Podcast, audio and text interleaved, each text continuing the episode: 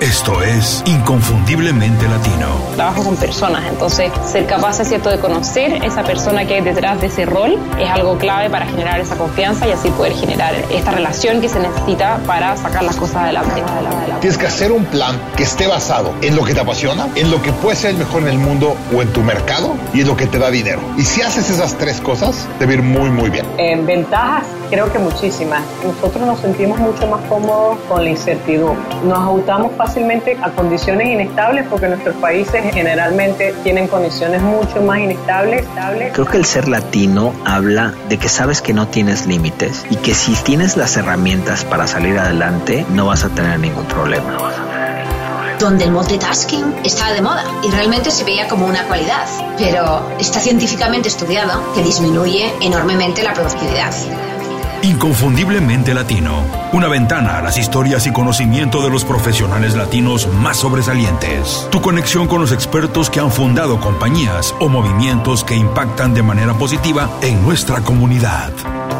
Hola, bienvenidos a Inconfundiblemente Latino, soy Julio Muñiz, muchas gracias por acompañarme en el episodio de hoy. Continuamos la evaluación del 2018 aquí en Inconfundiblemente Latino y otro de los valores fundamentales de todo el equipo es una vida saludable. Y por supuesto no podía faltar en la revisión del 2018 los mejores consejos que nos han dejado los expertos en este terreno. La gente me pregunta si Inconfundiblemente Latino es un medio dedicado exclusivamente a la productividad, al desarrollo profesional o la vida ejecutiva. Mi respuesta siempre es que no que en realidad nuestro centro es el estilo de vida. Porque sí, efectivamente nos preocupa la productividad, el desarrollo profesional, el mundo emprendedor y todo lo que tiene que ver con el ámbito laboral, ya sea en una compañía o trabajando por tu cuenta de manera independiente, pero no nos interesa fomentarlo a costa de lo que sea, porque lo que más nos interesa, lo que está primero son las personas y su bienestar. Aquí estamos convencidos que no hay crecimiento profesional sostenido si no atendemos primero la parte personal. Por todo esto es que la alimentación, el ejercicio, la meditación y todas las estrategias que procuran la salud integral son tema de inconfundiblemente latino. Para todo el equipo tiene la misma importancia aprender sobre productividad, marca personal, incrementar nuestras habilidades o lanzar un proyecto nuevo como lo tiene el cuidado personal. También procuramos que nuestros invitados tengan los mismos valores. Por ello es que muchos de ellos nos han dejado consejos que vale mucho la pena recordar. La tercera entrega de la serie de especiales para evaluar el estatus del podcast y revivir algunos de los mejores momentos del año nos trae inconfundiblemente saludables volumen 1. Vamos a recordar algunos de los mejores momentos y algunos de los mejores consejos del año. Carmen Román. Es cierto, Cierto, y, da un poquito de mm, sentido de responsabilidad. Hace poco tengo una amiga que hace poco me, muy seriamente, ella tomó su tiempo y lo hizo de manera muy seria, me pidió que quiere que le ayude en su camino de crecimiento en el chamanismo. Y para mí fue muy impactante. Me tomó dos, tres días de saber eh, qué puedo ofrecer, qué no puedo ofrecer, etcétera. Y ya después vine y ya le dije que sí, pero es, es asusta a veces ser mentor también. Sí, claro. Y además, porque esa relación debe enriquecer a ambos. Sí. Y esto ojalá se convierta en un hábito. Y hablando de hábitos, me gustaría saber si tú consideras que tienes un hábito de manera personal, Carmen, que sientas es el que más te ha ayudado a alcanzar a, logros o objetivos que te has puesto. Ah, me ha ayudado muchísimo meditar. Lo primero que yo hago en la mañana, a las 4, a las 5 o a las 6 que me levanto, es correr a mi cojín de la meditación y sentarme a meditar a veces hasta por una hora. Y eso me, me, acomoda el día, me dura más el tiempo, me trae los recursos, las personas que tenía que contactar a veces me contactan. Eso me, me hace un mundo más armonioso, digámoslo de alguna manera. Mi segundo, mi segundo hábito es hacer yoga o ejercicio, algún tipo de ejercicio antes de desayunar. Y el tercero es tener un desayuno completo en familia. Oh, me encanta que tus tres hábitos te ponen a ti por delante. Muchas veces esto se considera eh, de manera equivocada como que somos egoístas, pero no, otra vez regresamos a la idea de que si no estamos nosotros bien, no podemos dar lo mejor de nosotros a las personas a las que queremos o con las que trabajamos. Así que hay que, hay que ponernos de repente un poquito por delante nosotros, preocuparnos por nosotros y de esa manera vamos a poder dar lo mejor de nosotros. Fíjate que yo también he empezado a hacer meditación desde hace muy poco. Era uno de mis objetivos del año. Puedo decir que finalmente lo cumplí. Lo tenía ahí en la, mi lista de cosas por hacer durante mucho tiempo, pero la palabra misma asusta. Muchas veces se considera que es un ejercicio muy difícil por hacer, que solamente algunos eh, muy iluminados pueden hacerlo, que no es para todos. Yo lo digo abiertamente, yo lo hago con la ayuda de una aplicación maravillosa. Eh, en mi teléfono celular y de verdad que la vida se te empieza a acomodar de, de, una manera distinta. También un invitado en el podcast me dijo, me lo describió de una manera muy, muy clara y me dijo, meditar es vivir aquí y ahora, es estar en el momento. En la mayoría del estrés que vivimos en nuestras vidas viene por cosas en el pasado que ya no se puede cambiar, pero que seguimos arrastrando, o porque estamos pensando en el futuro, cosas que la mayoría de las veces no suceden. Así que no hay que preocuparse tanto por ellas, hay que vivir el momento. Hoy estamos aquí en la entrevista y esto es lo único que hago. Apago mi celular, apago el resto de las cosas y estoy dedicado única y exclusivamente a lo que estoy. No quiero hacer más cosas, quiero hacer bien las cosas a las que estoy dedicado. Si vemos biografías, si leemos libros de la gente que es exitosa, casi todos tienen una forma de meditación, de una forma o de otra. Tienen su forma en que recuperan energías y son creativos y aumentan su creatividad. Y lo hacen a través del silencio, de la oración, del comer despacio, del tomarse una hora y media para nadar, cualquier cosa que sea que pare ese ritmo de vida que llevan tan ocupado. Giancarlo Molero. Yo sumaría, Constancia, el tener confianza en el equipo con el que trabajas. Tenemos que entender que no estamos hechos para hacer eh, nada solos, que no estamos hechos para, de alguna otra forma, construir una empresa por, por, vamos a decir, por nuestra mejor intención o, porque seamos los mejores en una cosa o en la otra. Siempre necesitamos un equipo y el confiar en ese equipo es, clave. A veces, incluso a, mí me, me, ha pasado que he confiado demasiado, ¿cierto? No, no también.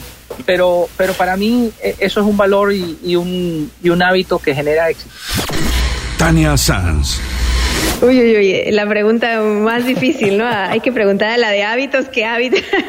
eso, eso, bueno, mira, te voy a decir, la verdad es bien fácil, la verdad es que no me cuesta nada de trabajo contestar, es hacer ejercicio. Yo desde chiquitita he hecho deporte así de, he sido gimnasta, me metí a tenis, a bailar, a correr, al gym, me ha encantado el deporte. Yo creo que siempre he estado presente y estoy convencida de que gran parte de como esa constancia que yo creo que sí la tengo, em, o de esa disciplina, o de no hay problema, hay que, de competencia, de, de, reglas, de todo esto ha sido por el deporte, por esa, esa presencia del ejercicio constante.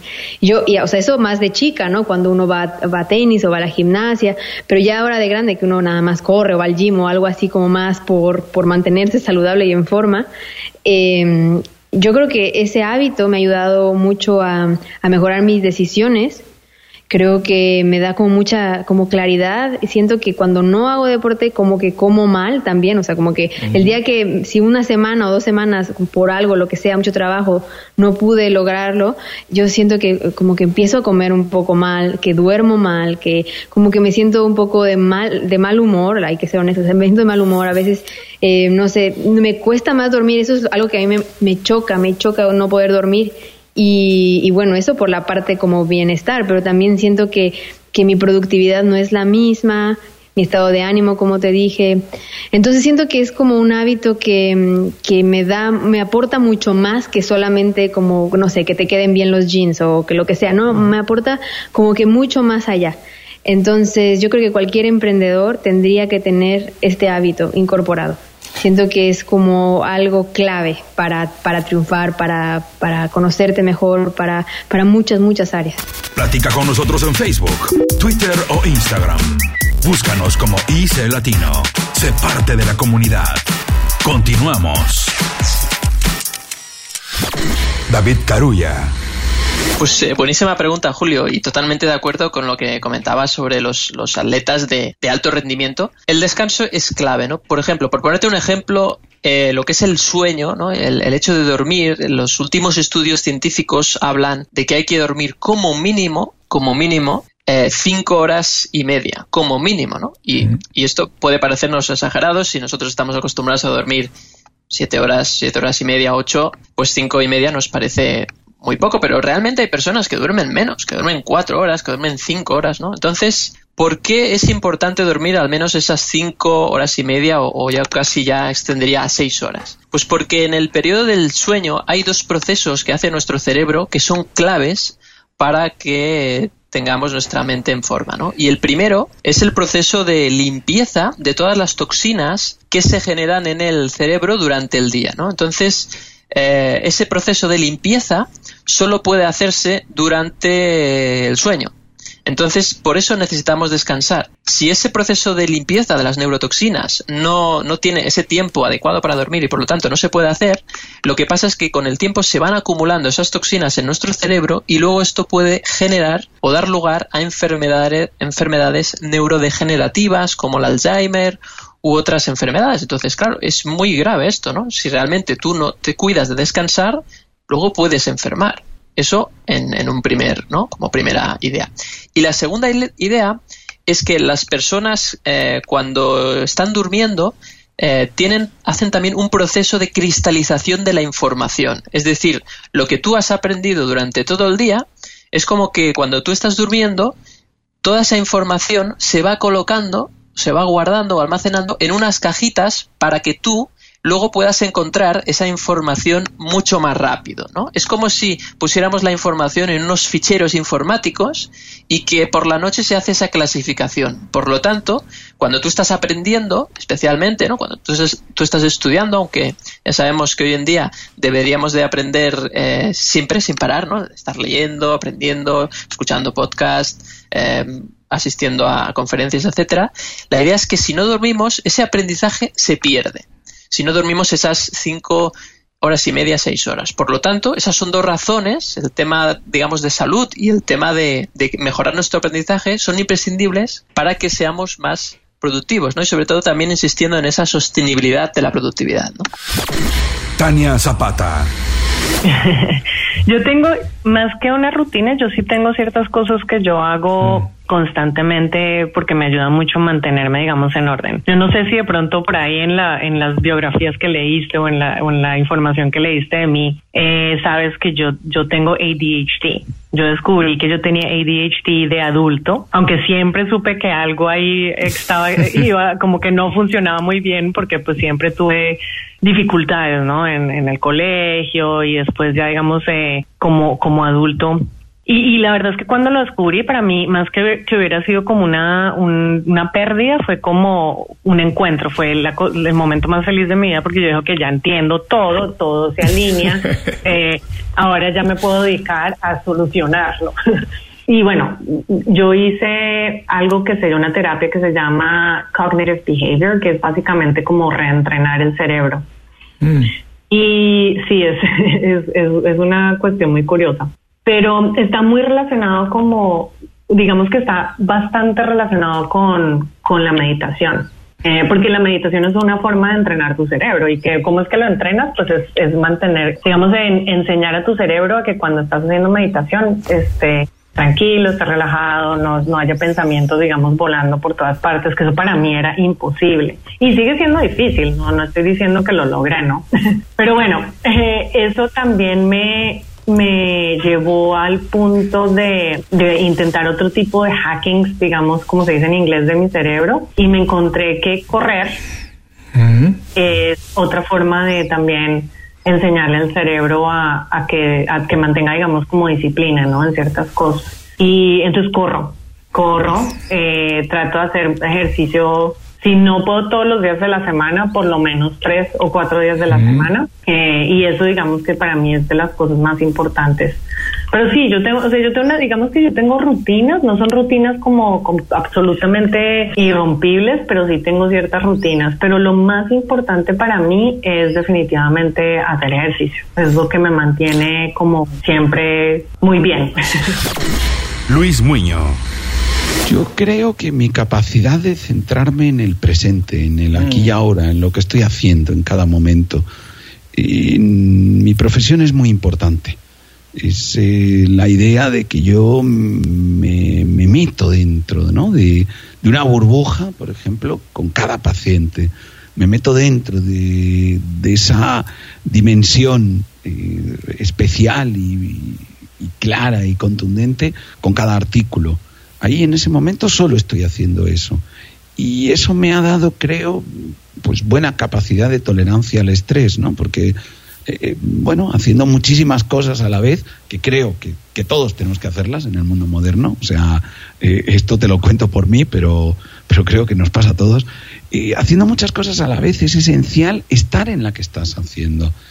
Y, sobrellevar el estrés de las demás, ¿no? O sea, que las demás no te quiten ese espacio de, de profundidad y de concentración. Yo creo que soy bueno en eso. O sea, en meterme en mí mismo y meterme en lo que estoy haciendo en cada momento. Y que no exista el resto. Inconfundiblemente Latino es una producción de Unofficial Media. Visítanos en www.icelatino.com para trabajar con nosotros. Impulsa tu carrera profesional o tu negocio con nuestras estrategias. Gracias por escuchar el episodio de hoy. Les recuerdo que pueden consultar la transcripción completa de la entrevista, la manera más fácil de contactar a nuestro invitado, así como los enlaces a sus herramientas y recomendaciones en www.icelatino.com.